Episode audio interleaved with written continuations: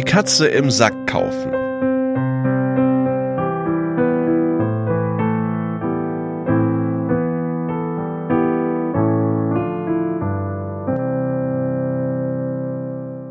Die Katze im Sack kaufen. Tom Sawyer oder Till Eulenspiegel. Geschichten, die berichten, wie Menschen andere Menschen übervorteilen und täuschen.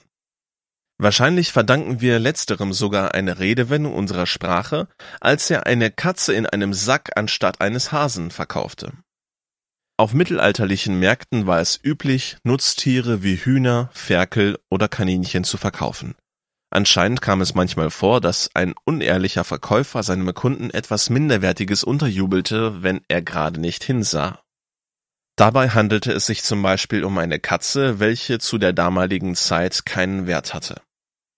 Somit hatte der Verkäufer das Nachsehen, wenn er seine Ware nicht gründlich geprüft hatte, bevor er sie bezahlte und nach Hause brachte. So bildete sich zunächst die Redewendung etwas im Sack kaufen. Die Katze fand durch die Novelle mit Till Eulenspiegel wahrscheinlich erst später ihren Weg in das geflügelte Wort, welches uns allen ein Begriff ist. Die Katze im Sack kaufen, sprich etwas zu tun, zu unterschreiben oder zu glauben, ohne vorher seinen Wert, Nutzen oder Wahrheitsgehalt überprüft zu haben. Eine Katze im Sack kann heute eine Lüge sein, die geglaubt wird, das Kleingedruckte in einem Vertrag oder ein unseriöses Inserat bei eBay Kleinanzeigen. Dazu kann ich ein kleines Beispiel aus meinem Alltag erzählen. Vor kurzem habe ich erlebt, wie ein Privatpatient erschrocken über seine Rechnung war, welche er für die Logopädie bezahlen musste. Sein Versicherungsmakler hatte ihm vor Jahren versichert, dass er gut abgesichert sei und dass die Versicherung ihm alles erstatten würde. Dies bezog sich auf ein Einzelzimmer im Krankenhaus, aber nicht auf Heilmittelbringer wie Logopäden, Ergo- oder Physiotherapeuten.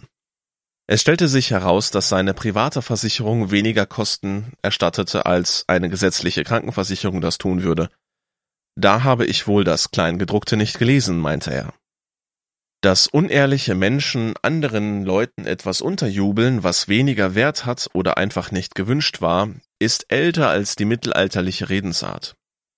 Schon Jakob erlebte das, was es bedeutet, die Katze im Sack zu kaufen. Jakob hatte seinen Bruder Esau um den Erstgeburtssegen betrogen und musste deshalb aus seiner Heimat zu seinem Onkel Laban fliehen, denn Esau war sehr wütend und wollte Jakob töten. Als er beinahe bei Laban angekommen war, begegnete er Rahl, seiner Cousine, und half ihr, ihre Tiere zu tränken. 1. Mose 29, 10 bis 20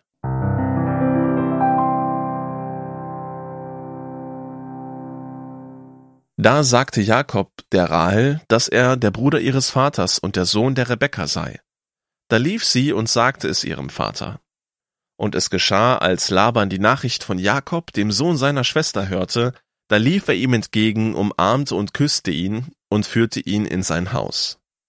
Da erzählte er Laban die ganze Geschichte. Da sprach Laban zu ihm, Fürwahr, du bist mein Gebein und mein Fleisch. Und er blieb bei ihm einen Monat lang. Solltest du mir darum umsonst dienen, weil du mein Neffe bist? Sag mir, was soll dein Lohn sein? Laban aber hatte zwei Töchter, die ältere hieß Lea und die jüngere Rahel. Und Lea hatte matte Augen, Rahel aber hatte eine schöne Gestalt und ein schönes Angesicht. Und Jakob liebte Rahel, und so sprach er, ich will dir sieben Jahre lang dienen, um Rahel, deine jüngere Tochter. Da antwortete Laban, es ist besser, ich gebe sie dir als einem anderen Mann, bleibe bei mir. So diente Jakob um Rahel sieben Jahre lang, und sie kamen ihm vor wie einzelne Tage. So lieb hatte er sie.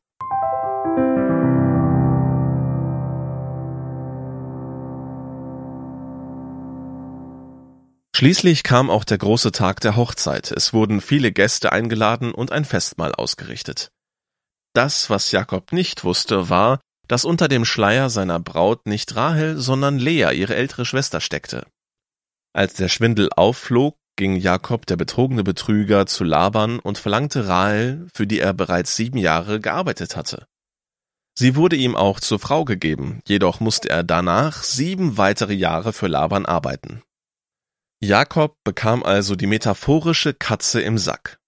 Er hatte sich von seinem Onkel in einer sehr wichtigen Sache übertölpeln lassen. Ein Euphemismus für Betrug. Dass er zwei Frauen hatte, brachte ihm später viele Schwierigkeiten ein und die beiden Schwestern wurden zu Rivalinnen in Bezug auf seine Liebe und Aufmerksamkeit. Auch in unserem Leben gibt es Menschen, welche uns eine Katze im Sack verkaufen wollen.